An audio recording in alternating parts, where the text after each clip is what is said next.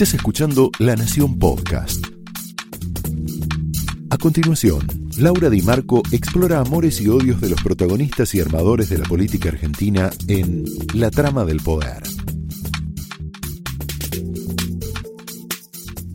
El copamiento del gobierno de Alberto Fernández, el regreso de las mafias, dos monjes negros, el regreso de dos monjes negros y ahora un bebé.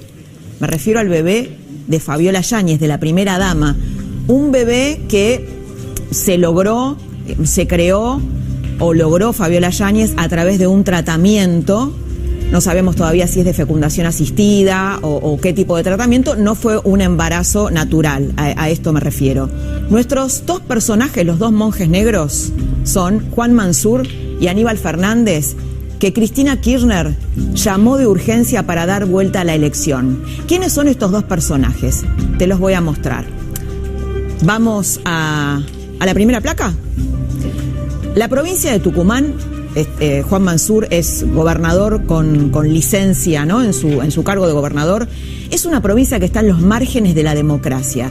Una provincia donde se pone en marcha una maquinaria para comprar votos. ¿No me crees? Mira, decimos ahora a la gente del barrio? Ya están parados en mi casa esperando la plata. Y aquí el doctor de Llana nos viene a dar la cara. Principalmente que los vehículos y la gente que votó. los vehículos y la gente que fue a votar con lo que ellos ofrecían, mil, un dinero de mil pesos hasta las 10 de la mañana y en, adelante 300 pesos. Ajá. Es, un, es una competencia de dinero entre diferentes distintos políticos. Entiendo que no es legal mi, mi, jefe, pero ¿sabe qué pasa? Señor periodista, todo Tucumán y todo el país está así. Imagínense, si ellos me dicen ofrecer plata, ¿qué le tengo que decir a la gente yo? Plata. Si me dan un bolsón, le tengo que dar un bolsón. esto todo el mundo sabe que es así. Todo el mundo sabe que es así. Mil pesos les daban, estamos hablando de las últimas pasos, mil pesos por votar antes de las 10 de la mañana y 300 por votar después. Cuatro mil pesos para los autos que eh, movilizaban gente y cuatro mil pesos para los movilizadores, es decir, los punteros. Esta es la maquinaria en marcha en Tucumán. A tal punto es así que hubo, después lo vamos a hablar con Irene Benito, que es una de las biógrafas de Juan Mansur, han escrito unos colegas de la Gaceta una saga de libros contando esta historia de Tucumán, que hoy está en el centro de la escena.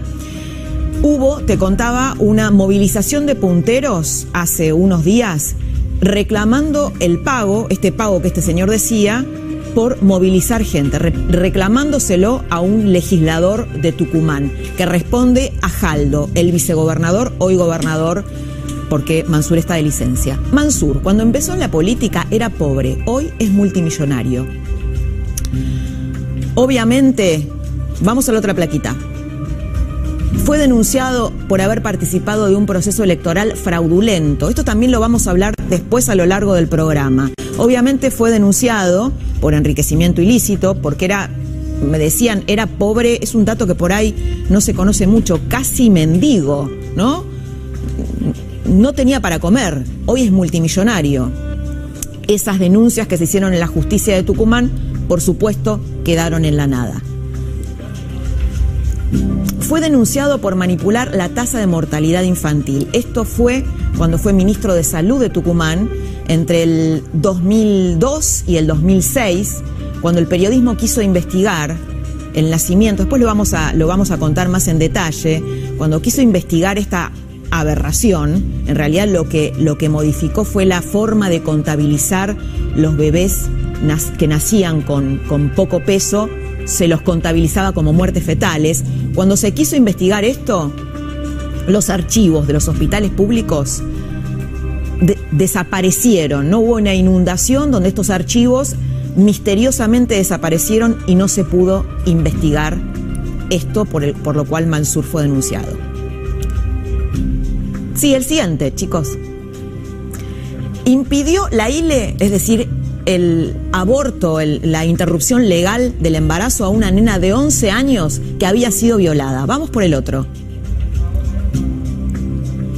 Aníbal Fernández, el regreso de un patotero verbal, es especialista en ensuciar la cancha. Hoy dio muestras de eso, ¿no? Cuando dijo que en realidad nadie había perdido la elección. ¿Seguimos viendo más de Aníbal?